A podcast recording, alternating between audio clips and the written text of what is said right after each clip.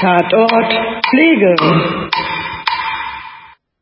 Guten Tag zusammen. Hier ist Tatort Pflege.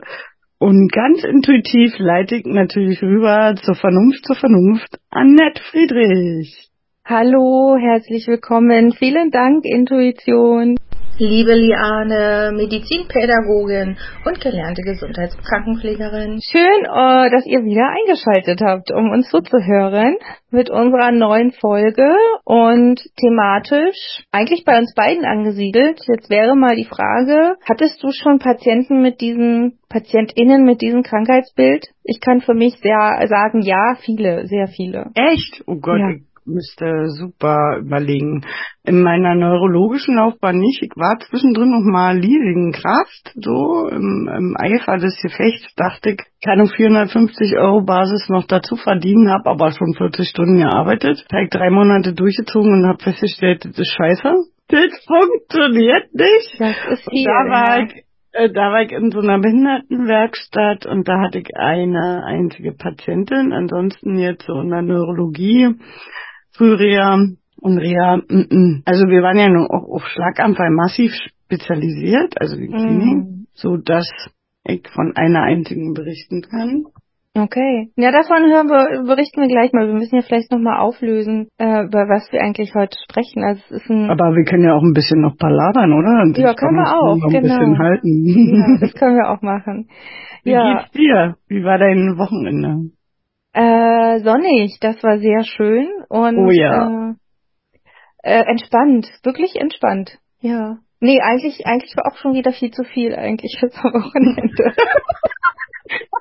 hätte, hätte mehr Entspannung sein können. Du warst doch bei unserer, in Anführungsstrichen, Konkurrenz oder unserer Leidenschaft, weil wir den Podcast beide gemeinsam hören, nämlich Weird Das ist richtig. Ich war auf, auf einer Podcast-Veranstaltung, genau. Konkurrenz kann man nicht sagen, ist ja eine ganz andere nee, Thematik. Aber ähm, ja, ich habe dir ja schon berichtet, wie ich es gefunden habe. Und ähm, es, die treten auch nochmal auf den Coachella Festival auf, falls du da Tickets Lula, hast. Lula Palusa treten. Ach so, nee, dann das, entschuldige bitte, ja. Wie komme ich denn auf Coachella? Ja. Keine Ahnung, aber nee, nee, das ist, äh, nee. Wenn Lula Palusa ist nicht dein? Doch, ich war schon mehrfach, aber ich mag die Location nicht. Wo geht's denn hin? Die, die waren ja, immer. Nee, nee, die sind immer im olympischen Dingsbums. Im, Im Olympiastadion? Okay. Und ich war das erste Jahr ja, da waren sie im Tempo verfällt, das war geil. Dann waren sie ja im Triptor Park. Park. Das war doof wegen Umweltschutz und Parkvernichtung und Zerstörung. Und da waren sie, glaube ich, in Hoppegarten irgendwie. Genau. Und seitdem sind sie im Olympiastadion. Ach so, das Olympiastadion okay. hat bei mir überhaupt kein Feeling ausgelöst. Und dann halt mir gedacht, nee. Okay. Ja, ähm, ich, ich besuche ja sowas Großes generell nicht. Also es ist, ich mag ja Menschen nicht so gerne. das ist so, so ein Klassiker, wenn man in Beruf wie Pflege arbeitet. Ja, ich mag keine Menschen. Nee, das war schon wieder, also ich habe auch festgestellt, ne, äh, die wissen ja alle, wie alt wir sind, das haben wir ja mal öffentlich gemacht. Äh, ich werde hier bald 37 und mich jetzt in so eine Halle zu setzen, auf so einen Klappstuhl für zwei, drei Stunden, anstatt den Podcast schön zu Hause im Bett oder auf dem Balkon zu hören ohne 3000 Menschen um einen herum. Ich glaube, ich würde mich zukünftig wirklich lieber für den Balkon entscheiden. Äh, also es war schön. Ja, das ist nicht unbequem, das stimmt, ja. ja also, also falls wir mal so was machen, müssen wir auf alle Fälle für bequeme Sitzgelegenheiten im Kino. Diese, lieber kleine Locations ja, echt, Kino, wirklich. ne, so Kinosessel. Diese enge, hier sitzt auf diesen ja. Klappstühlen und dann sitzt du da so und vor dir die hinter dir kichert einer, vor ah. dir kriecht einer nach Knoblauch, dann äh, kriegst du noch irgendwo Bier hingeschüttet oder so. Nee, also ich bin in dem Alter, wo ich lieber zu Hause sitze und äh, mir den Podcast anhöre. Also ich komme nur noch für ganz besondere Specials raus aus meinem Häuschen. Das ja, ist, aber ich war ja schon eh, da bin ich anders als du das ja. Unter Menschen und äh, bunt und Festivals und so. Ja, Karneval, der Karneval war auch am Wochenende furchtbar. Mhm. Ja. Und ich hatte Junggesellenabschied von einer Freundin, nicht meiner. Ähm, und das war auch echt mega anstrengend. So. Mit allem, was dazugehört, Essen, Musical Dirty Dancing haben wir abends angeguckt, kann ich empfehlen. Doch, war nicht schlecht, so. Sehr originaltreu, konnte schon fast mitquatschen. Oh, okay. Ja, musst du nachholen. Absolut. Ich glaube nicht, nee. Ich glaube nicht. Das ist nicht mein Genre. Ach ja, okay. Leiten wir mal sanft drüber. Jetzt haben wir genug gequatscht, dann wären wir zum Lava-Podcast, aber so ab und zu kann man ja. Ja, ich überlege nur gerade, wie wir rüberleiten, weil es gibt echt keine gute Überleitung, außer dass, dass das Krankheitsbild, was wir heute besprechen, sehr, sehr, sehr, sehr selten ist, so dass es von 3000 Leuten wahrscheinlich nicht mal eine Person treffen würde. Das könnte eine Überleitung sein. Okay, von was? Von Dirty Dancing? nee, im, im Sinne von, wie viele Menschen da vielleicht zugeschaut haben. Ne? Also ich saß ja bei ja. ungefähr 3000 Leuten. Das Musical hat ja bestimmt auch so ein paar hundert da drin sitzen. Also. Obwohl da eine Dame äh, oder mehrere im Rollstuhl saßen. Aber das muss nichts heißen, ja welche Erkrankung die dann haben, ja. ähm, aber auch sehr äh, vorbildlich mit äh, Begleitpersonen und auch elektrischen Rollstuhl und so.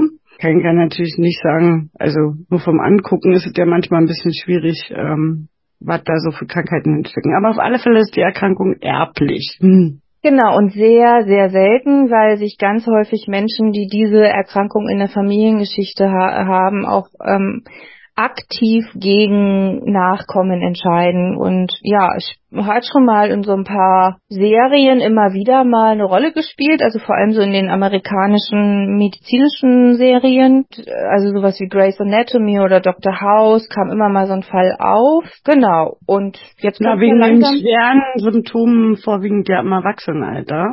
Ja, wobei aber Erwachsenesalter auch eben sehr jung, ne? Also es kann schon mit mhm. 30 starten, also wenn du Pech hast, geht es mit mhm. 30 los. Ja, das ist ja dann auch sehr auffällig und die haben auch oft äh, starke Suizidgedanken. Naja, wenn man weiß, was einem passiert und in der Familie so einen Fall hat und dabei zuschaut, dann ist das häufig der Fall, ja, dass es dann ergibt. Genau. Also nochmal zusammenfassend, es ist halt eine neurologische Erkrankung, die natürlich auch psychiatrische Symptomatiken mit sich führt, weil wenn im neurologischen Kontext was kaputt geht oder defekt ist, können daraus sich auch psychiatrische Symptomatiken entwickeln. Wir sprechen von Trommelwirbel, Korea Huntington. Eigentlich genau. auch so der Klassiker so als Prüfungsfall. Doch, ich weiß, dass das immer wieder mal in mündlichen Prüfungen dran kam, vor allem im Altenpflegebereich, weil die da ja. Ja, wegen der Demenz bei Korea Huntington, genau. Nicht nur deswegen, weil ja, wenn Menschen das äh, erkrank daran erkranken, kommen sie ja in die Langzeitpflege. Wo willst du ja sonst hin damit? Es gibt ja nichts Langzeitpflege für junge Menschen, gibt's ja ganz selten. Und deshalb kriegst du dann auch mal so einen 40, 50-jährigen Korea Huntington Patienten äh, ins Pflegeheim und die waren auch alle sehr, sehr jung, die ich kennengelernt habe. Und nein, nicht, dass ihr jetzt schon mal gleich denkt, Korea Huntington, das kriegen nur Koreaner. Ähm, das hat damit gar nichts zu tun, sondern ähm, Korea kommt vom griechischen Wort von Koreira und das heißt Tanz.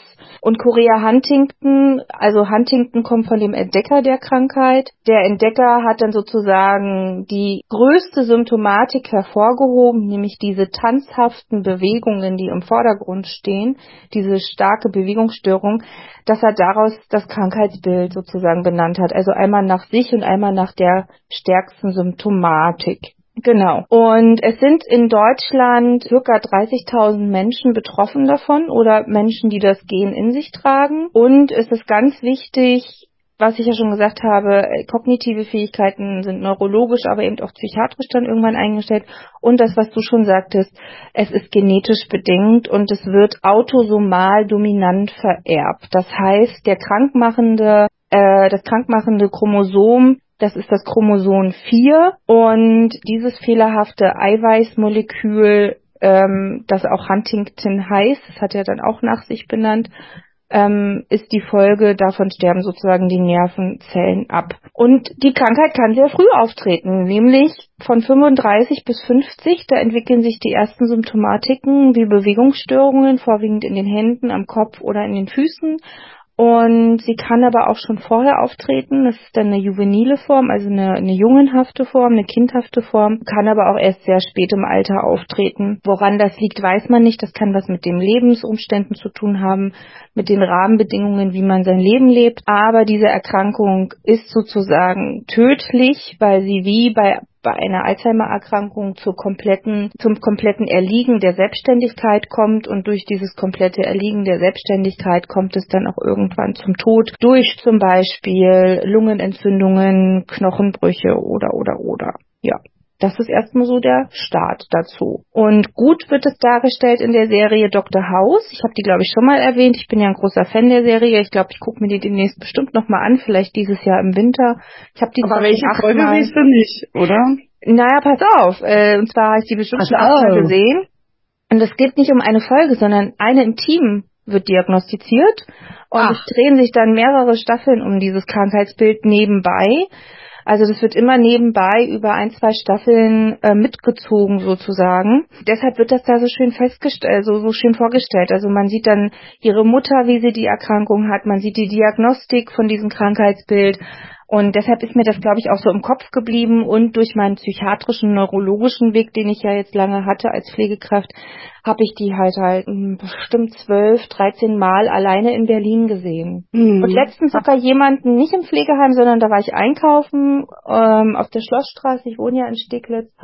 Und da kam mir ein Patient, oder Quatsch, stimmt gar nicht, da kam mir ein Mann entgegen, ist ja kein Patient, aber er ist Patient mit Sicherheit, der Korea Huntington hatte. Und das war so krass. schon eigentlich, oder? Innerhalb von Sekunden habe ich gesehen, dass der dieses Krankheitsbild hat, weil der so kreisend gelaufen ist. Also richtig tänzelnd über die Straße. Das konnte nur Korea Huntington sein. Das hätte kein anderes Krankheitsbild sein können. Ja. Was man für einen Blick dann manchmal auch schon hat, war? Ja, ja, ja. Prognose würde mich ja noch interessieren, beziehungsweise läuft es ja konstant progredent, also verschlechternd. Ja unter Stress und ja, veränderten ja. Lebensumständen ähm, wird es ja schlimmer ja. und kann es auch, wenn man aber die Lebensumstände verbessert mit besseren ähm, Regeln, kann sich der Krankheitsverlauf auch mal verlangsamen.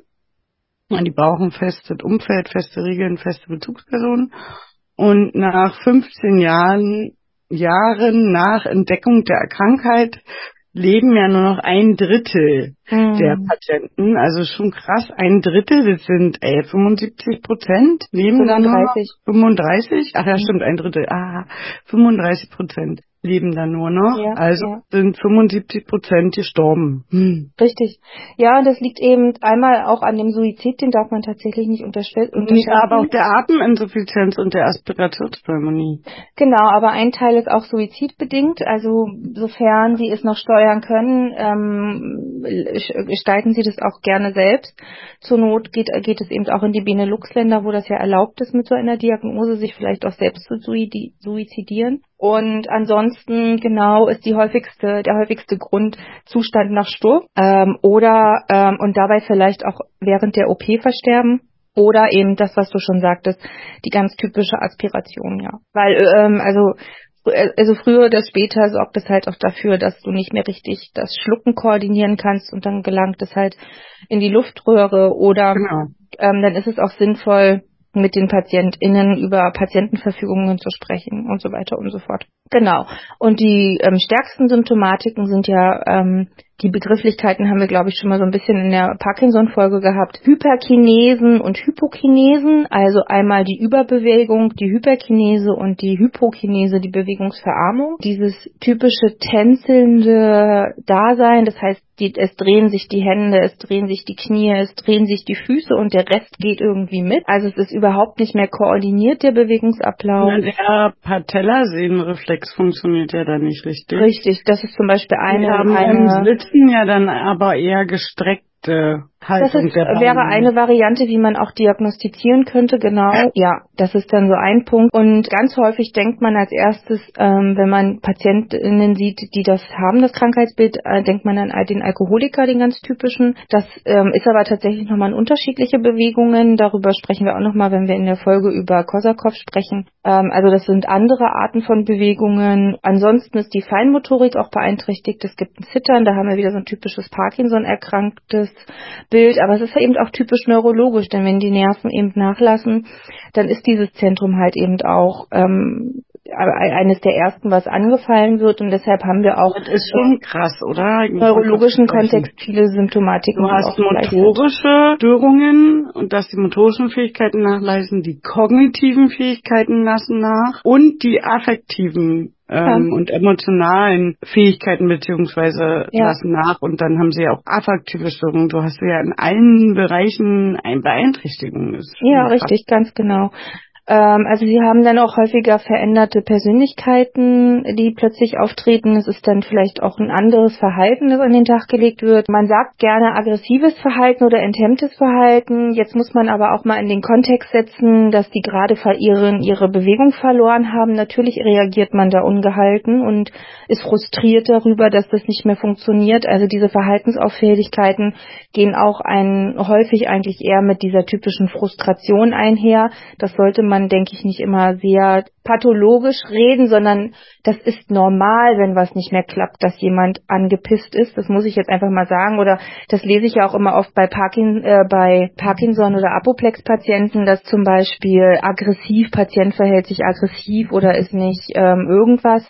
Und da denke ich mir dann immer, ja Leute, das ist einfach auch normal, wenn die, wenn die dieses Krankheitsbild haben. Ihr werdet auch total abgenervt tatsächlich. Genau. Äh, ansonsten gehört natürlich auch noch das Kognitive dazu, was du eben gesagt hast. Ja, psychiatrische Störungen können ja auch auftreten. Ne? Ja, die affektiven Störungen mit Manie, Depression bis hin ja. im weiteren Verlauf zu Demenz und dann halt auch teilnahmslos und desinteressiert. Ja, genau.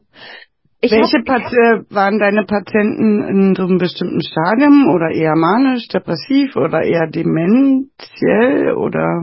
Alle waren sehr weit fortgeschritten, bis auf einer, das war ein Mann mit arabisch oder iranischer oder persischer Herkunft, ich weiß es nicht mehr genau. Das war der einzige, der noch ganz normal kognitiv orientiert war der mhm. auch bis auf eine leichte Depression eigentlich wie komplett normal orientiert war. Also kognitiv in allen Bereichen hat der funktioniert. Der war nur körperlich auffällig, war Anfang 40, 45, 47, stark übergewichtig und wie gesagt, äh, hatte einen Migrationshintergrund. Ansonsten komplett normal in Anführungsstrichen in allen Orientierungsbereichen und alle anderen waren nicht mehr in der Lage zu sprechen. Also Ach. selbst wenn sie was noch gemerkt haben, oder erreichbar waren, konnten sie sich dazu nicht mehr äußern. Aber auch untypisch so adipös, weil die werden auch oft charakterisch, weil die so ein hohes Energielevel haben, weil die sich ja konsequent Ich glaube, das bewegen. war jetzt, ja genau, richtig, das ist auch so, die sind meistens sehr charakterisch. Ich vermute eher, dass es der Lebensumstand war, den er jetzt mitgebracht hat. Ähm, mhm. Gutes Essen, vielleicht auch falsches Essen, wenig Bewegung. Also ich vermute mal, also ist ja auch gut, wenn er jetzt noch ein bisschen Puffer hat. Das wird schon noch abtrainiert werden. Mhm. Ähm, aber alle anderen, hast du recht, waren sehr charakterisch und keiner von denen konnte mehr wirklich sich äußern. Man hat gesehen, dass noch was ankam. Also dass noch ein Verständnis teilweise da war und man hat auch in den Augen und in der Mimik manchmal erkennen können, was sie denken oder meinen sagen zu würden. Aber ja, das war schon sehr, sehr schwer. Also ich war ja damals, boah, 24 und da waren Behinderten-WG, die waren alle sehr jung, da waren noch sehr viele mit Down-Syndrom. Und die war auch relativ jung, ich war, ist jetzt so alt gewesen wie ich jetzt, also 38, ja. Natürlich mit 24 findet man das dann alt. Auch noch nicht lange diagnostiziert. Ich müsste lügen, ich weiß ja nicht, sechs oder sieben Jahre. Die war sehr manisch. Die hat natürlich gut zu den Downies dann gepasst, die da so waren. Äh, mal sehr Sagt man das so, Downies? Jetzt frage ich hm. mal so ganz äh, Diversity, hochgezogene Augenbrauen. Das weiß ich gar nicht, aber es ist ja eine Mehrzahl, wie so ein Spitzname und der wurde da irgendwie immer benutzt. Das müssen wir mal hm. herausfinden. Ja, also das ist ja dann eher auch Heilerziehungswege oder Umgang mit Behinderten. Da, nee, mich interessiert aber wirklich, ob man das so ja. sagen darf, ob das, also was heißt sagen darf? Natürlich dürfte man es sagen. Die Frage ist, ist es korrekt? Das wird mich jetzt interessieren. Genau, Diversity korrekt. Müssen wir mal, ja, äh, muss, es interessiert mich jetzt wirklich, ob es okay Können wir ja dann mal rausfinden. Ja, eine Folge dazu haben wir schon nur so ein umgangssprachliches ist oder vielleicht eine korrekte Mehrzahl, ich weiß es nicht. War sehr lebhaft und ich fand die eigentlich sehr sympathisch, war auch eine Frau. Frau, auch noch sehr orientiert, also mir ist jetzt nicht bewusst, also war ja auch nur zwei Dienste. kann ich jetzt auch nicht so super detailliert dann immer, wenn du dann als Leasingkraft immer nur für zwei Dienste irgendwo bist. Aber die ist mir positiv in Erinnerung geblieben, weil die so herzlich immer gelacht hat. So. Und wirklich ja. auch immer gewirkt hat, als ob die über den Flur tanzt. Also kann ich gar nicht richtig mhm. beschreiben. Heutzutage wäre das wahrscheinlich ein Special Hip-Hop-Move oder so. Ja, also ich hatte Männer sowie Frauen, auch alle jung, ein Asiate tatsächlich auch dabei. Zwei hatten sogar eine PEG, die immer mit einem, einem speziellen Korsett abgedeckt werden musste, weil die Gefahr ja da war, dass sie sich die rausreißen durch Bewegungen unkontrollierter Art. Und alle waren sehr schlank, alle waren wahnsinnig mobil, alle auch eher im manischen Kontext zu betrachten, also kontinuierlich rauf und runter. Und wenn sie sich nicht mehr bewegen konnten oder K.O. waren, dann hat auch während des Sitzen sich alles bewegt. Also es hat sich dann weiter gedreht, die Zunge hat sich bewegt, die Hände, die Finger, die Füße, alles. Halt dann eben nur im Sitzen also dafür, dass es gar nicht so viele Fälle gibt, habe ich schon ordentlich welche mitbekommen. Aber gut, ich bin ja auch fast alle Psychiatrien hier abgelaufen, so gefühlt, ne? Und ähm, dann sieht man ähm, das ja auch mehr. Wie wollen Menschen mit Down-Syndrom genannt werden? Ich habe nebenbei gegoogelt. Okay. Also finden das alle doof, Mongo doof, Downy findet doof. Aber es ist wohl ein Begriff, der, und das natürlich auch ein bisschen Geschmackssache ist, ob man Down-Mensch oder Down-Kind oder Mongolid oder wie auch immer. Und ich glaube, Mongolid aber irgendwie alles nicht mehr erlaubt alles ja. nicht politisch wirklich korrekt und ja. sich da auch verniedlicht hm. und findet schwierig, wenn dann sollte man es korrekt sagen, ja. Mensch mit Down-Syndrom. Ja, so hätte ich Weil die gesagt. Erkrankung macht ja den Menschen nicht aus, weil man sagt ja auch nicht Schlaganfall. So. Ja. Ja. sondern ist halt ein Patient mit einem Schlaganfall, so. Also von dem her sollte man das nicht sagen. Um ja, okay. Gut, habe ich mir fast gedacht. Ja, Sehr alright. Ich habe was mitgebracht. Und zwar eine Geschichte einer Frau. Das Bild habe ich ah, dir. Das Foto, das Foto, das Foto. Ja, das Bild, das hast du vor dir liegen. Willst du mal beschreiben, was du da siehst? Also erstmal hat sie ein wunderbares sommerliches T-Shirt an, passend zum Wetter und wunderschöne Pink, ähm, schulterfrei, achselfrei, Arme kannte sich sonnen, lächelt, sehr, sehr schön. Ah, die wirkt sehr alt, also super schwer zu schätzen. Oh. Aber dadurch, dass ich weiß, dass die eigentlich nicht so alt werden, also nur vom Foto würde ich denken, die ist über 70, kann sie aber gar nicht sein. So. Aber ansonsten hat sie so ein fast schon typischen Gesichtsausdruck für diese Erkrankung. Und man sieht an ihrer Körperhaltung so ein bisschen diese, diese verdrehte und ähm, dass sie ja auch mit ihren Händen und Armen dann immer so hin und her spielen. Ähm, tolle weiße Haare, auch so ein bisschen nett wild frisiert, wirkt auf alle Fälle sympathisch. Ja, nicht depressiv, so wie sie lächelt. Okay. Okay, ja. Und du? Ja, ja, ich sehe es genauso. Also es passt schon zu ihr, definitiv. Ähm, ähm, wir hatten das ja letztens schon, dass ähm, Menschen, die chronisch krank sind, ja häufig ja älter aussehen, als wie sie es eigentlich sind. Das obliegt halt mhm. halt eben der chronischen Krankheit ganz häufig und das ist bei ihr auch der Fall. Ja, ich sehe das genauso. Also wirklich schön sommerlich gekleidet, lächelt, ähm, erinnert mich auch gleich an, also sieht, also das ist ja wie gesagt eine künstlich intelligentes Bild erzeugt, aber es sieht trotzdem einer Dame, die ich kenne, sehr, sehr ähnlich. also sie lebt höchstwahrscheinlich schon Jahrzehnte nicht mehr, aber ja. Die auch das ja. Krankheitsbild hatte, tatsächlich. Mhm. Gut, ich stelle mal äh, vor. Die 66-jährige Patientin stellt sich vor, weil ihrem Sohn eine motorische Unruhe aufgefallen sei. Vor acht Jahren war sie aufgrund einer als funktionell eingeschätzten Verdauungsstörung in Behandlung. Seit fünf Jahren sei eine Angststörung bekannt. Depressive Symptome werden verneint. Manchmal vergesse sie Dinge oder Termine. Eine Einschränkung im Alltag bestehe nicht. Klinisch zeigt sich ein unauffälliger Hirnnervenstatus, normotone Muskulatur der Extremitäten und keine Paresen aber beidseitig eine geringe Verzögerung im Fingertippen. Es bestehen unwillkürliche Bewegungen im Bereich des Mundes und an den Armen und an den Beinen, dort distal betont. Die Zeigeversuche sind dadurch etwas dyssymmetrisch, der Gang ist jedoch nicht relevant eingeschränkt. Selbst der Seiltänzergang ist sicher. Die Patientin ist vollständig orientiert, das Denken ist etwas umständlich und von drei Wörtern wird nur eines erinnert. Die Stimmung ist ausgeglichen, die Schwingungsfähigkeit, also so die wie man, wie, wie so Stimmung ist, die ist erhalten.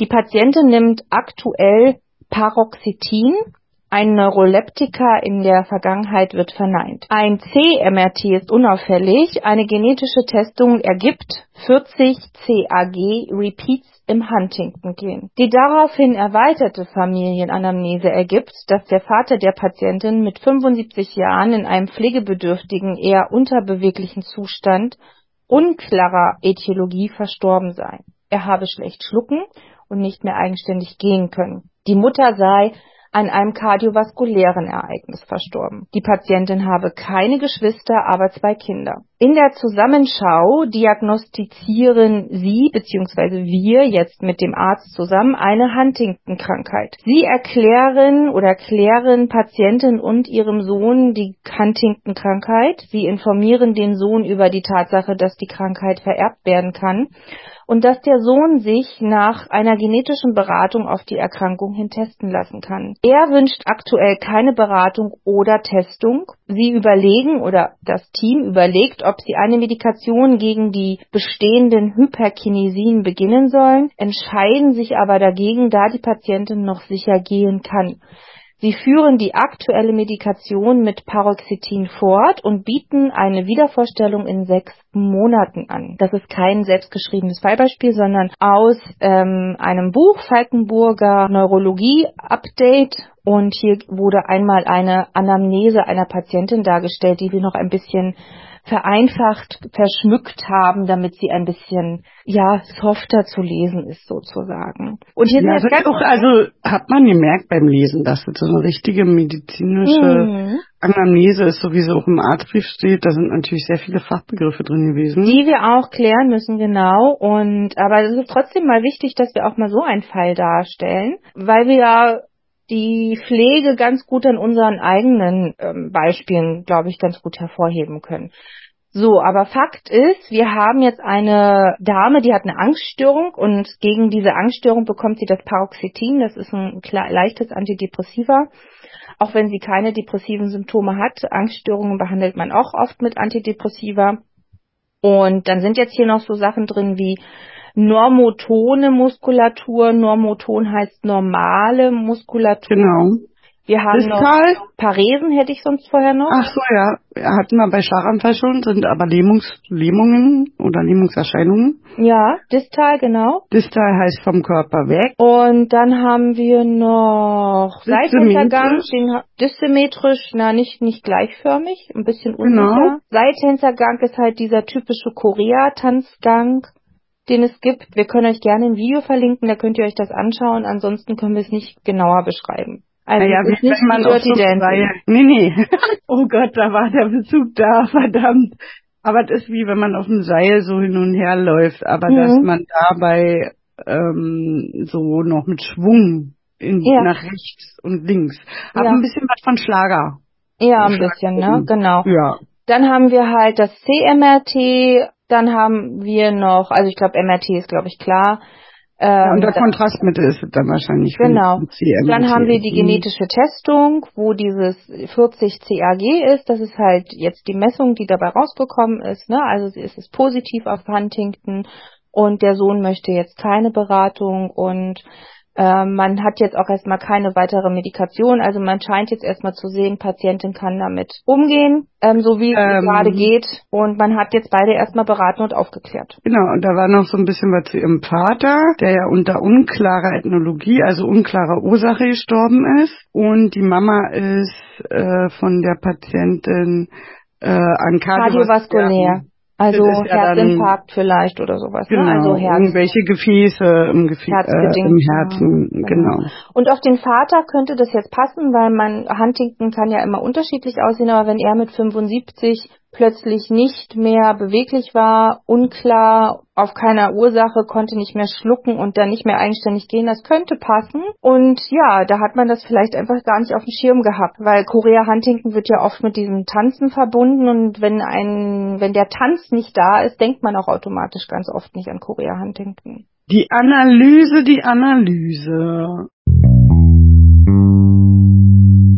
Und wie immer fangen wir an mit dem Kompetenzbereich 1, Pflegeprozess und Pflegediagnostik in akuten und dauerhaften Pflegesituationen verantwortlich planen, organisieren, gestalten, durchführen und steuern und evaluieren. Perfekt. Und das erste, was wir hier ja machen, ist die Anamnese und die haben wir ja jetzt gerade schon so ein bisschen zusammengefasst. Ne? Also wir haben hier eine, eine wahrscheinlich positive Familienanamnese der Erkrankung. Wir haben eine Frau, die jetzt aufgeklärt worden ist mit 66 Jahren, dass sie diese Diagnose hat. Aber relativ spät, oder? Ja, aber es gibt es ja. Also ich hatte ja vorhin gesagt, entweder vor 20 oder auch mal nach 60. Die meisten Fälle sind zwischen 30 und 50, aber auch nach 60 gibt es Fälle. Mhm. Und das ist auch schön. Also wenn man dieses Krankheitsbild hat, dann würde ich es mir auch eher nach 60 wünschen und nicht schon so früh. Ja, also man könnte noch tiefer, ja, also wenn ich sowas hätte, würde ich mir das auch später wünschen, noch tiefer fragen, wie die Symptome, seit wann die Symptome, wie der genau. Umgang mit den Symptomen ist ja, und ja. so weiter. Aber sie scheint ja sehr, sehr selbstständig noch zu sein, gerade ja. wenn man jetzt von von einem, einer Medikation ähm, gegen die Hyperkinesis, was ja dann meistens ein Parkinson-Medikament ist, also L-Dopa zum Beispiel, äh, Dopamin, hier diesen Bewegungsdrang zu verringern. Ja. Oder Neuroleptika oder ähnliches. Genau, aber wir haben erstmal eine Anamnese. haben. Also so ein paar Assessments könnte man vielleicht schon nochmal machen. Ja, genau. Wir haben auf jeden Fall eine positive Anamnese. Der Sohn hat es auch. Ähm, die müssen für sich jetzt, also vor allem der Sohn muss. Der ist ja nicht getestet. Da stand er, lässt sich nicht testen. Genau, aber äh, vermutlich, also sie hat, warten mal, hat, sie hat zwei Kinder. Das heißt, im schlimmsten, also es ist 50-50, ob einer von beiden es hat. Das ist so in der genetischen Darstellung. Die Frage ist, ob er es hat oder jemand anders und damit müssen die erstmal auch klarkommen. Das geht uns nichts an als Pflegekräfte, aber im schlimmsten Fall hat es einer der beiden Kinder und dann müssen die sich intern aber die Frage stellen, bekommen wir auch Kinder oder haben die sogar schon Kinder? Ja. Aber das geht uns nichts an, aber das ist trotzdem wichtig dazu. Naja, ein bisschen geht einem das schon mal an, ob man da nicht nochmal kommuniziert und berät oder so. Also sie wirkt sehr selbstständig, also vom Barte-Index würde ich die auch nicht pflegebedürftig einschätzen. Fraglich, ob sie Schmerzen hat. Hast du konkrete Diagnosen im Kopf schon? Erstmal nicht tatsächlich, nee. Also es ist bei ihr schwer, weil sie wirklich nicht viel hat, ja. Genau, also der Gasaustausch scheint ja noch nicht beeinträchtigt zu sein. Der kommt ja dann meistens hoch. Ähm, vom Wasserhaushalt scheint sie auch relativ gut zu sein. Man weiß jetzt nicht, welchen BMI sie hat. Also würde ich vielleicht auch nochmal machen. So Größe, Gewicht wegen Mangelernährung und Karexiegefahr. Ja, ja. So, weil die neigen ja dazu, wenn die sich so viel bewegen, dass man da vielleicht dann auch später nochmal im nächsten Kompetenzbereich auf die Ernährung ein bisschen vielleicht berät. Ansonsten hat sie ja ein Inaktivitätssyndrom, nicht die in dem Sinne, sondern sie hat ja ein Hyperaktivitätssyndrom. Ja, und naja, sie hat eine Angststörung. Das wäre jetzt was, was man benennen Angst, könnte. Genau, Angststörung. Und eine erhöhte Sturzgefahr durch diese Seiltänzer, ähm, genau, diese, diese dysmetrische ähm, Bewegung und Sturzgefahr, genau. In den existenziellen Erfahrungen mit Sicherheit. Also wenn man so eine Diagnose kriegt, bitte? Die, wie schläft die? Die wird ja bestimmt auch schlechte Schla Schlafgewohnheiten haben, wenn man so bewegt sich. Hm, naja, im Schlaf lässt es interessanterweise nach. Also okay. ähm, es wird weniger. Das, da da geht's nicht weiter, nur nur ganz selten. Aber es könnte ein Restlix, so eine Art wie so ein Restlix-Lex-Syndrom sein, so ein bisschen so kann mm. es sich hm. anfühlen. Suizidrisiko? Das müssten wir jetzt im Auge behalten, ganz genau. Mhm. Dann Körperbildstörung vielleicht? Ja, also was mich hier massiv stört ähm, in der Geschichte ist, dass sie in sechs Monaten wieder vorgestellt wird und nicht einmal erwähnt wird, dass sie zum Psychiater oder zum Psychologen gehen soll. Ich weiß nicht, ob sie reingehört. Ähm, es wirkt doch nicht so. Ich weiß nicht, ob die so richtig compliant ist oder ob sie non-compliant ist, ob sie so richtig kooperativ ist und verstanden hat. Ja, um was es da geht, genau. Genau. Also mir ist das zu, zu weit weg mit den sechs Monaten und Tschüss, auf Wiedersehen. Aber üblich heutzutage. Ja, ja. Facharzttermine und so weiter, aber da wir wollen ja jetzt nicht wieder politisch werden. Ja. Ist auch nicht wie, wie ihr Verzweiflungsgrad ist und so, aber wir haben ja jetzt ein paar gefunden mit, äh, von den ganzen Gefühlen gibt es nicht ganz so viel Preis, also müsste schon noch mal ein paar pflegeanamnestische Dinge gehen zum BMI und zu den Gefühlen und der Haltung schon nochmal ein Gespräch mit dir führen, sodass wir überleiten. Ja, ja. In den kommunikativen also, Bereich. Genau, also sie hat ja sehr viel Beratungsbedarf. Einmal Sturz finde ich ja super, super wichtig, so.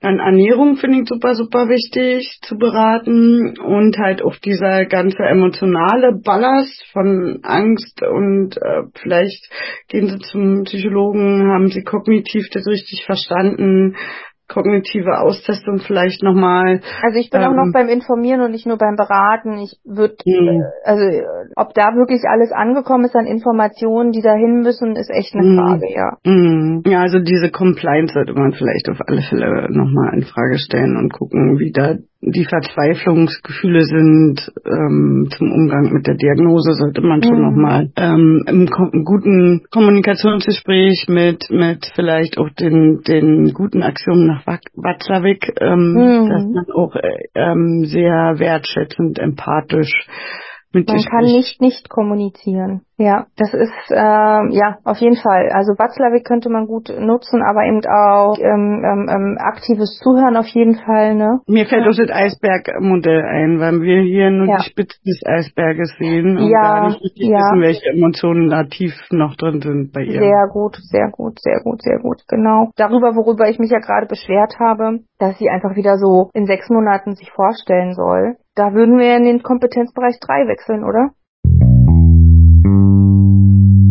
Ja, wir müssen ja hier auch mit den Ärzten gut kommunizieren. Das ist ja auch eine ärztliche Anamnese. Und ja. da auch mal gucken, dass er vielleicht nicht ganz ganzheitlich und nicht nach ICF vernünftig nach der Patientin geguckt hat. So, und auch die Beratung des Sohnes scheint ja fehlschlagen zu sein, in Anführungsstrichen. Das kann ja jeder selber entscheiden, ob er sich testen lässt. Aber wenn der schon Symptome hat, ist ja hier auch wieder die Frage, ist der kognitiv in der Lage, das zu verstehen, weil das der kognitiv meistens auch das, mit das Erste ist. Ähm, man sieht das motorisch zuerst mit dem tänzlichen und mit dem, mit der Übermotorik und der hat ja auch Symptome und ist auffällig, dann ist ja die Frage, ist der Kognitive da auch schon beeinträchtigt bei dem Sohn? Also ich kann nur sagen, wenn in der Familienanamnese das Krankheitsbild so spät beginnt, dann ist es meistens auch weiterhin so spät. Ausnahmen bestätigen die Regeln. Aber wenn jetzt wirklich das ein, also diese Korea-Huntington-Variante ist, die sehr spät einsetzt, dann wird auch er erst sehr viel später die Symptomatik bekommen. Deshalb mhm. würde ich vermuten, dass er da schon noch alles kognitiv aufnimmt. Ich glaube, der steht einfach noch unter Schock, wenn ich ganz ehrlich bin. Ja, ja, also ja. die erste Reaktion wäre von mir wahrscheinlich auch, nee, lassen Sie mal, ich will es gar nicht wissen und tschüss. Mhm. Und dann nach einem halben Jahr oder spätestens nach zwei Tagen hat man das Ganze ja sacken lassen und dann denkt man da vielleicht ganz anders drüber. Also dieser Auffangmechanismus, der, der fehlt jetzt hier einfach, dass die wirklich nochmal eine Überweisung zum Psychiater, Psychologen bekommen und darüber nochmal sprechen und sich auch wirklich nochmal informieren und beraten lassen und nicht nur diese eine Aufklärung, weil in so einer Schocksituation fliegt das doch einmal so durch die Ohren durch. Da hört man doch gar nicht richtig zu. Aber im gerade Genau, und dann googeln sie und sind erschrocken. Aber ich habe gerade ein Bild wieder im Kopf von äh, der unserer Patientin, was zwar durch künstliche Intelligenz generiert wurde, aber mega gut passt, weil die auch so eine Grimasse zieht und schon fast eine Zunge rausstreckt. Was ja dann auch wieder, wenn diese Patientin das schon zeigt, dann hat die nicht mehr, äh, reagieren die ja nicht mehr so adäquat. So, und dann ist ja wirklich fraglich, ob die alle verstanden hat. Ja, auf jeden Fall. Ja, ganz genau. Richtig. Also wir haben die Ärzte, mit denen wir zusammenarbeiten und ich finde auch, ey, hat die eine Überweisung zur Physiotherapie bekommen für Bewegungsübungen? Die eine Überweisung zur Ergotherapie bekommen für ihre Feinmotorik und das Klavierspielsyndrom? Nichts hat sie gekriegt. Nichts. Die braucht eigentlich ambulante Therapie. So. Pflegegrad braucht die noch nicht. Die scheint noch relativ selbstständig zu sein, aber das kann relativ schnell Ja, gehen. aber sie hat eine Angststörung, also man kann es probieren, ja. warum nicht, ne? Also. Ja. Haushaltsführung kann die noch so gut Haushalt ja, machen, vielleicht eben. Pflegegrad null und dann wenigstens eine Haushaltshilfe. Ja. Auf alle Fälle könnte man hier ein bisschen in die Behandlung mal reingehen, weil Behandlungspflege und Diagnostik ist ja auch Kompetenzbereich drei. Kannst du uns was sagen zur Behandlung? Kann man da irgendwas behandeln? Ja, man kann mit Medikamenten arbeiten, aber auch nur symptomatisch, was du vorhin schon meintest, mit typischen Parkinson-Medikamenten oder mit Muskelrelaxantien vielleicht, wenn es zu Spastiken kommt. Also eher mit Neuro Neuroleptikern oder auch mit Sedativern, wenn es dann um Schlafen geht. Man kann ganz viel mit physikalischer Therapie machen, also wirklich Physiotherapie, Ergotherapie, ähm, manchmal auch Hirnstimulation wird doch auch gemacht, oder? Ja, aber auch ähm, ja nur bedingt. Ähm, man kann sehr viel mit mit Kunst und Maltherapie machen. Also hier geht's wirklich auch um eine gute Psyche um da viel Ausgeglichenheit hineinzubekommen und auch Logopädie, weil irgendwann wird das Ja, mit der Zunge schwierig und dem Sprechen. Ach, schlucken. Ähm, genau, also diese ganz äh, breite interdisziplinäre Arbeit ist hier eigentlich super gefordert. Ernährungsberatung wegen dem erhöhten Zuckerbedarf und dem Ja. erhöhten Energiebedarf. Mhm, Ja. Genau. Also eigentlich sind wir da eher verortet. Also wir können nur symptomatisch behandeln. Ja, das ist erstmal so. Ist ja jetzt auch nicht gesagt, dass nur weil sie so spät entdeckt wurde, dass das jetzt genauso langsam weitergeht. Ja, Ja, also ja. da fing sechs Monate auch wirklich mega lang und ohne eine Querüberweisung zu irgendeinem therapeutischen Beruf finde ich auch mega Ja. schwierig. ja, ich habe das schon so absichtlich mit übernommen, weil es wirklich so in so einer Übergabe stand, wo ich dachte, Moment, das können wir auch mal besprechen, weil das waren jetzt wirklich so eine Übergabe. So sah die aus, so, so also noch ein bisschen fachlicher geschrieben, ne, wo ich mir so dachte, nee, das können wir auch mal besprechen. Hier fehlt doch ein bisschen was. Da müssen wir doch mal jetzt mal tiefer reingehen, ähm, um mal wirklich vollumfassend, vielleicht auch mal Ärzte, die uns zuhören, hier zu sagen, äh, da, da ist noch mehr drin. Also da kann man schon mal ausschöpfen. Jo, ähm, also dann auch wieder so ein Schwenker zurück. Auf alle Fälle ist das ein Fall für eine Fallbesprechung. Definitiv. Also, Ja. ja. Also Korea Huntington ist ja auch wirklich immer noch so selten, wenn man äh, als Team, egal in welchem Setting, ob akut oder Langzeitpflege, jemanden hat, der jetzt ähm, aufgenommen wird mit diesem Krankheitsbild, kann ich das nur empfehlen, dass alle nochmal nachlesen, alle nochmal in eine Fallbesprechung kommen, weil man ist zu diesem Krankheitsbild nicht fit. Wenn man, also ich bin auch nur fit, weil ich äh, geschuldet Dr. Haus und dann meinen eigenen wirklich über zehn PatientInnen, die ich jetzt hier kennengelernt habe in Berlin. Ähm, sonst wäre ich auch nicht so fit in dem Krankheitsbild. Gut, Kompetenzbereich 4. Das erste, was mir bei diesem Krankheitsbild im Kopf ist, ist Patientenverfügung und Vorsorgevollmacht. Genau. Ähm, das ist eine genetische Erkrankung, die ist ähm, nicht heilbar, man wird daran versterben und ich würde für mich, ich kann nur für mich sprechen, gerne geklärt haben, wer entscheidet später oder ich habe alles schon selbst entschieden, ergo ich habe eine Patientenverfügung und ihr haltet euch bitte dran, inklusive Beerdigungswünsche. Also das ist für mich bei solchen Erkrankungen oder Krankheitsbildern immer der erste Punkt, an den ich denke. Ich denke an die Aufklärungspflicht, die hier nicht gut gelaufen ist ärztlicherseits. Ähm, Die hat ja sowohl die Pflege als auch die Ärzte. Die Ärzte haben richtig Gesetz dafür. Die Pflege ja immer nur so im O-Ton des Ethikkodex und ähm, des Berufsgesetzes und die Ärzte haben ja einen extra Paragraphen dafür. Ich denke auch an Betreuungsrecht, wenn die kognitiv nicht ganz so mehr vielleicht adäquat ist, was ja hier offensichtlich auch nicht ausgetestet wurde. Ja, Dokumentationsschutz und Datenschutz, so Haftungsschutz oder Haftungsrecht bei Sturz fällt mir noch ein. Ja. Medizinprodukte, apropos Hil Medizinprodukte, Hilfsmittel, hat man da irgendwie Hilfsmittel, Rollator, steht ja auch Also mit das war drin. jetzt wirklich irgendwie nur so ein diagnostisches Dingens und kommen Sie mal in sechs Monaten wieder und wenn es dann schlimmer geworden, also man kann noch mal ein halb, also den Eindruck hatte ich, ach, ich bestelle die in sechs Monaten noch mal ein, dann kann ich noch mal ein bisschen Geld sparen bis dahin und erst dann verschreiben wir ihr den ganzen Kram. Also das, das so kommt es ein bisschen beim Lesen rüber, oder? Ja, wir lassen und du die mal noch sechs ja auch, Monate so ohne alles zum laufen. Beispiel Sterbewünsche, Testament wäre ja dann das rechtliche, rechtlich relevante, wo man auch so was und eine Sterbeversicherung kann man ja abschließen. Und Sterbehilfe werden wir ja mal wann anders besprechen. ja. Aber wäre jetzt hier auch so ein Fall, wo man sich denkt, das sind ja auch Patienten, die dann manchmal auch den Wunsch haben, Ja. Sterben zu bekommen zu wollen. Ja. Hm. Ja gut, aber ich würde mal sagen, einen rechtlichen Teil davon stellen wir ein bisschen ausführlicher vor. Welchen hättest du denn gern? Das waren jetzt so viele, um ehrlich zu sein. Was möchtest du denn? Vorsorgevollmacht vielleicht? Na, dann leg los. Naja, Paragraph 1901c muss man sich nicht merken, aber man muss sich merken, dass es im bürgerlichen Gesetzbuch drin ist. Ja, man sollte immer wissen, in welchem Gesetzbuch ist denn das jetzt geregelt. Und man sollte sich hier nicht machtlos fühlen, sondern eine Vorsorgevollmacht ist dafür da, ähm, wenn man noch kognitiv fähig ist, in voller Vollmacht ähm, Rechtsangelegenheiten zu entscheiden. Wer ist denn meine Vertrauensperson?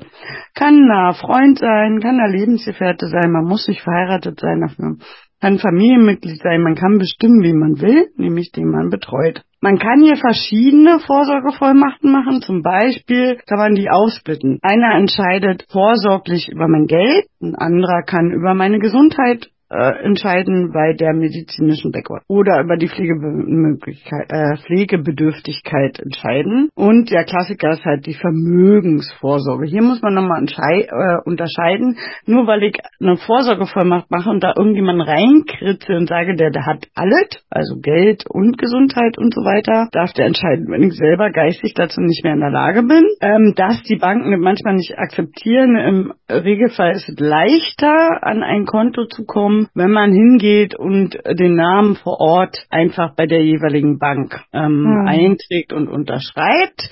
Dann haben die das nämlich schon da und haben das vor Ort beglaubigt mit einem Bankmitarbeiter. Ansonsten ist es manchmal ein bisschen schwieriger, dass man mit der Vorsorgevollmacht dann halt immer noch die Kontovollmacht einfordern muss mit dem Anwalt. Leichterer Weg ist gleich zur Bank gehen und mit der Person sich eintragen lassen. Ansonsten entscheidet man dann über Unterbringung oder gefährliche Eingriffe wie OPs und ähm, kann auch ähm, medizinische Maßnahmen entscheiden und so ja dann ähnlich wie ein Betreuer handhaben. Im Betreuungsrecht geht noch weiter, sodass man dann ja auch über Umzug, Auflösung des Vermögens und so weiter entscheiden darf. Ein Vorsorgevollmacht hat halt auch Grenzen. Man kann über die regelhaften ähm, Geschäfte dass halt alle bezahlt wird und keine Schulden entstehen und dass das Konto vernünftig geführt werden, dass man Kontoauszug holen kann und über die Gesundheit entscheiden, dann hört es auch schon auf. Also ich kann jetzt nicht von irgendjemandem das Haus verkaufen. Dann brauche ich eher Betreuungsrecht. Ansonsten wird es meistens gekoppelt mit, mit einer Patentenverfügung erstellt. Es gibt Vordrucke im Internet zum Ankreuzen und Unterschreiben für beides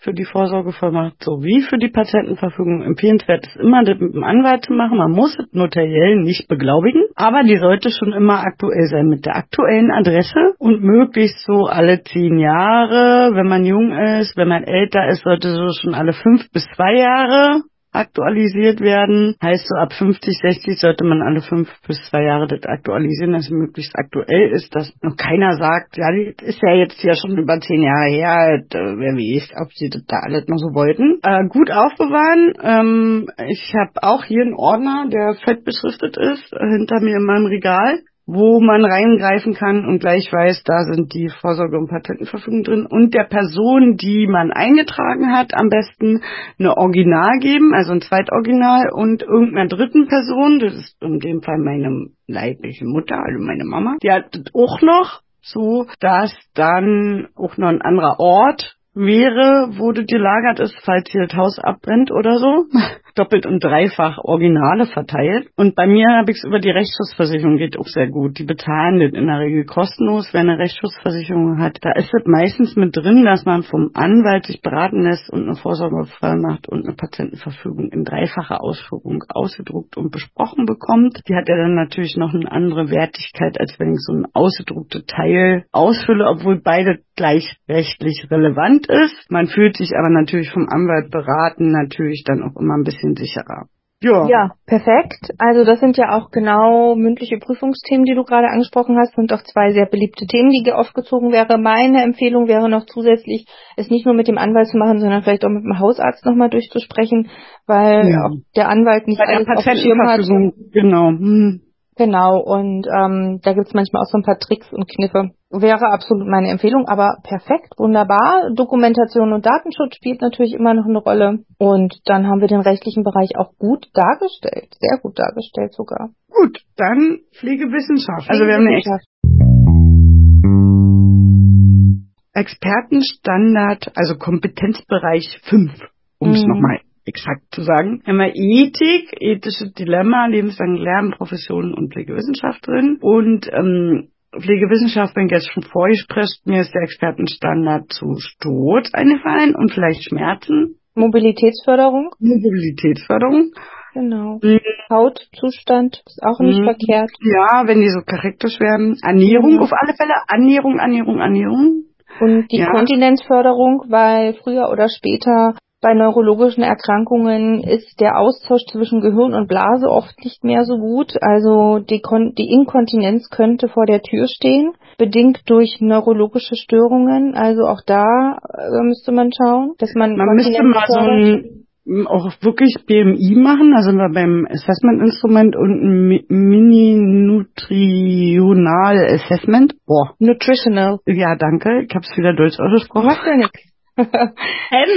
NA. Ja. Genau, um genau den Ernährungszustand und ähm, zu gucken, inwiefern sie Symptome hat für eine Mangelernährung ja. und Gewichtsverlust hat in den letzten drei Monaten und so weiter. Das will ich auf alle Fälle machen als Assessment-Instrument. Ja, sie wird hohe proteinreiche Kost benötigen, weil sie sich sehr viel bewegen wird. Genau. Ähm, NAS, also ja, Schmerzskala, um, genau, auf jeden genau. Fall. Also alles, was wir jetzt so aufgezählt haben von den Expertenstandards, die sind schon ganz sinnvoll und wichtig. Und außerhalb der Expertenstandards ist es ja immer Pneumonieprophylaxe, Aspirationsprophylaxe. Ja. Also gerade zum Thema Verschlucken und Essen. Genau. Ähm, und der Badindex, den hatte ich ja vorhin schon gesagt. Genau. Die Kubitus gefährdet nicht, noch nicht so wirklich, aber äh, Stoßrisiko. Korea-Huntington-Patienten, weil die sich so viel bewegen, dass sie immer genau. Mikrobewegungen haben. Sturzrisikoerfassung zum Beispiel. Da Sturz, Ernährung steht schon im Vordergrund und Kontinenz. Assessment-Instrument nach Huhn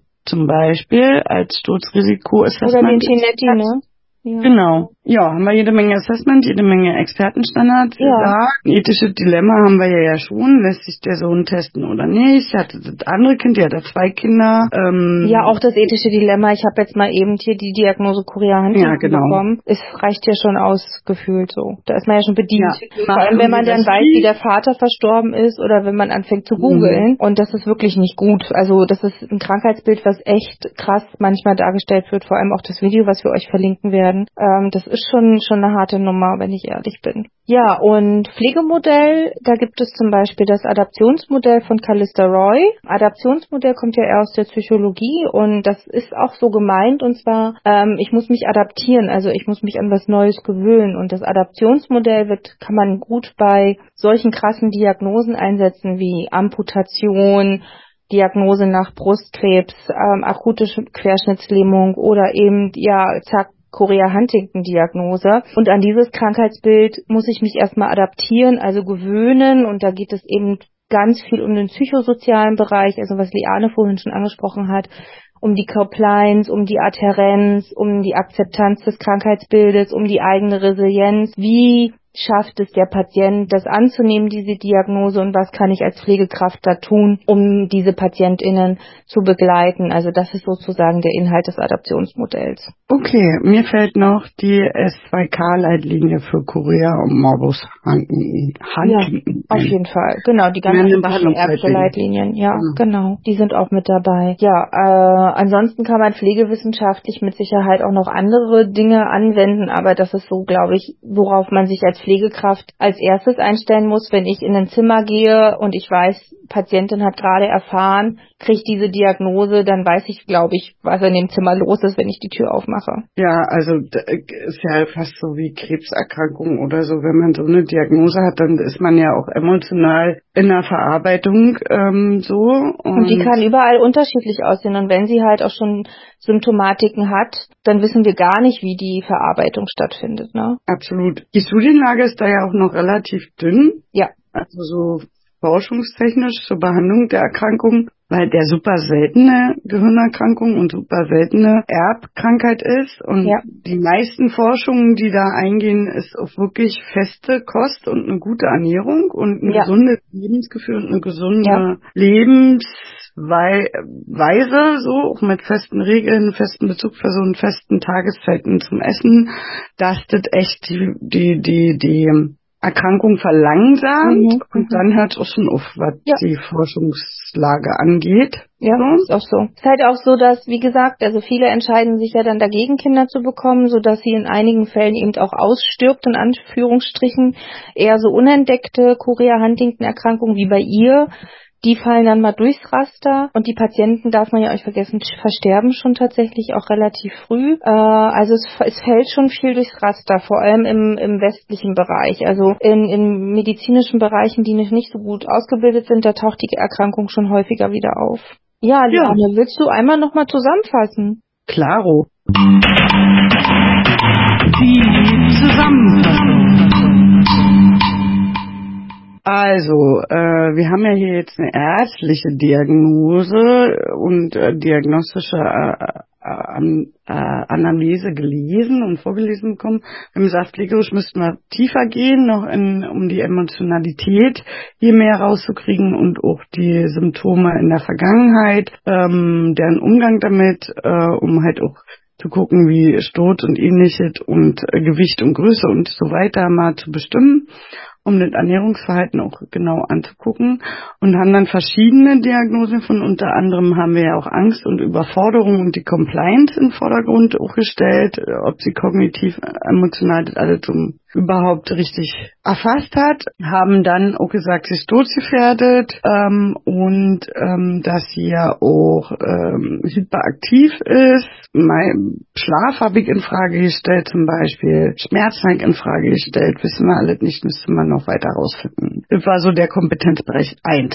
Kompetenzbereich 2 haben wir gesagt, ähm, sehr viel kommunizieren und informieren und aufklären, um nochmal tiefer auch die Informationen zu bekommen und natürlich beraten zu Ernährung und Ernährungsverhalten, zur Mobilität, zur Sturzprophylaxe beraten, beraten zum Umgang mit dem Krankheitsgeschehen und dem Angst und Stress und ähm, diesen neu aufgekommenen Emotionen. Man wissen halt nicht, wie verzweifelt sie vielleicht ist äh, durch die Diagnose und dass man eine Fallbesprechung machen müsste und sind ja dann halt auch wieder im Kompetenzbereich 3 und müssten ja mit den Ärzten ja auch nochmal sprechen, wenn sie keine Weiterüberweisung hat, laut diesem Fallbeispiel, zu Logopädie wegen Spr Schluck- und Sprachtraining, zur Physiotherapie wegen der Mobilitätsförderung, zur Ergotherapie, zur Hilfsmittelanpassung, dass Hilfsmittel braucht oder Feinmotorik oder ähnliches ähm, hier ja auch trainiert werden muss,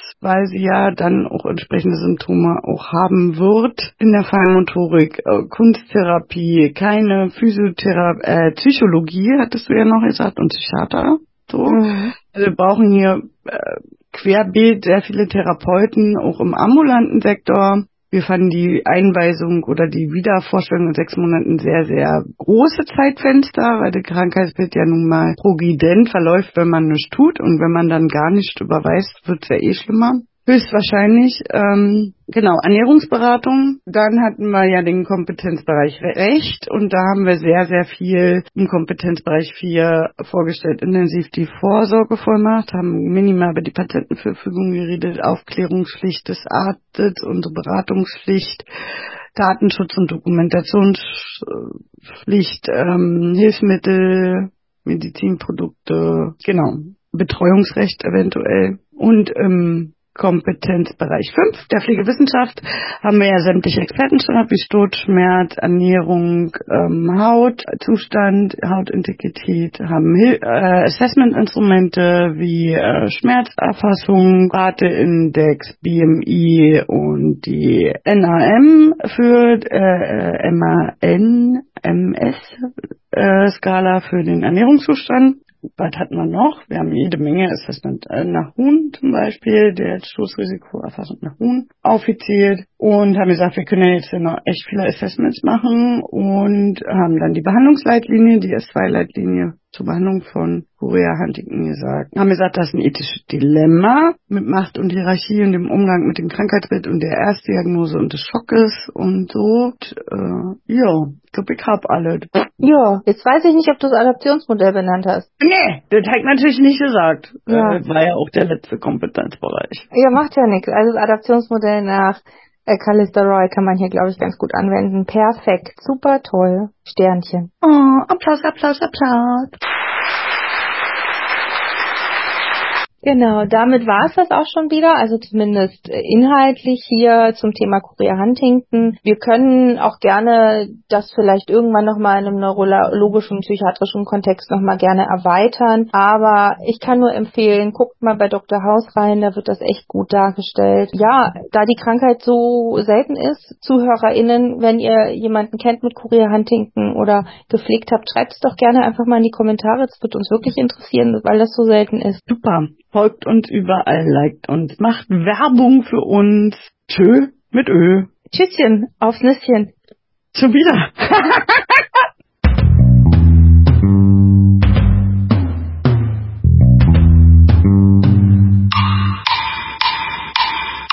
Tatort Pflege.